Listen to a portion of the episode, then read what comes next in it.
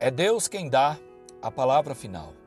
Seja muito bem-vindo ao seu canal de meditação diária da Palavra de Deus. Hoje, para nossa meditação, o texto bíblico se encontra no livro de Jó, no capítulo 42, o verso 12, que diz assim: Assim abençoou o Senhor o último estado de Jó mais do que o primeiro, porque veio a ter 14 mil ovelhas, 6 mil camelos, mil juntas de bois e mil jumentas. No mundo em que nós vivemos, é bem comum nos decepcionarmos com as pessoas. Muitos de nós já tivemos injustiças, já fomos trapaceados, roubados, traídos ou até mesmo humilhados e tivemos grandes prejuízos financeiros, morais ou de qualquer outra natureza. Tudo isso, de fato, é muito desagradável e ninguém gosta de passar por situações como estas. Mas nós não temos o direito de alimentar ressentimentos e nem devemos colocar nossa esperança e ou expectativa em pessoas, mas somente em Deus. Mesmo que aparentemente tenham acontecido perdas, Deus está sempre ligado na nossa vida e nas nossas necessidades. Sabe como dar o melhor, a melhor maneira, o melhor desfecho a qualquer história e permanece imutável, fiel a tudo que um dia nos prometeu. Jó perdeu muitas coisas. Em determinada época da sua vida, ele perdeu tudo o que tinha. Satanás tentou destruí-lo.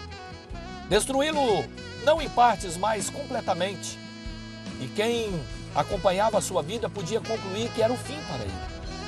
Afinal, sua saúde, seus bens, sua família, seus amigos, até mesmo a sua reputação tinham sido altamente afetados. Mas Deus não permitiu que ele acabasse assim. No momento certo, o Senhor se levantou em sua defesa e, além de abençoá-lo com muito mais coisas do que tinha anteriormente, ainda restaurou o próprio relacionamento deles dois. Jó pôde dizer que passou a conhecer o Senhor de fato e de verdade, e não apenas de ouvir falar dele.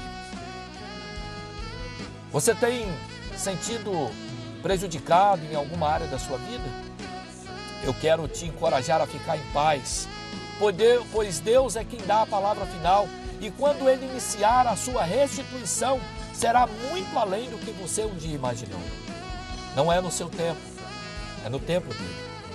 Apenas creia e continue crendo que Deus jamais vai te decepcionar, pois Ele não volta atrás na sua palavra. Portanto, se algum dia, se em algum momento é, Ele te prometeu algo, creia que no tempo dele esse algo acontecerá. Por isso, acredite que aquilo que você perdeu na sua vida, na sua casa, nos seus todas as suas perdas retornarão para você de forma muito mais perfeita. Porque Deus é perfeito.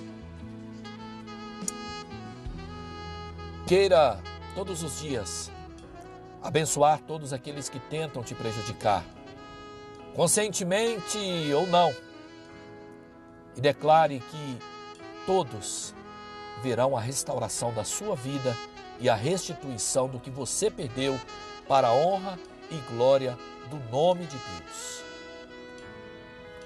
Não se esqueça, é Deus quem dá a palavra final. Que Deus nos abençoe em Cristo Jesus, o nosso Senhor. Amém.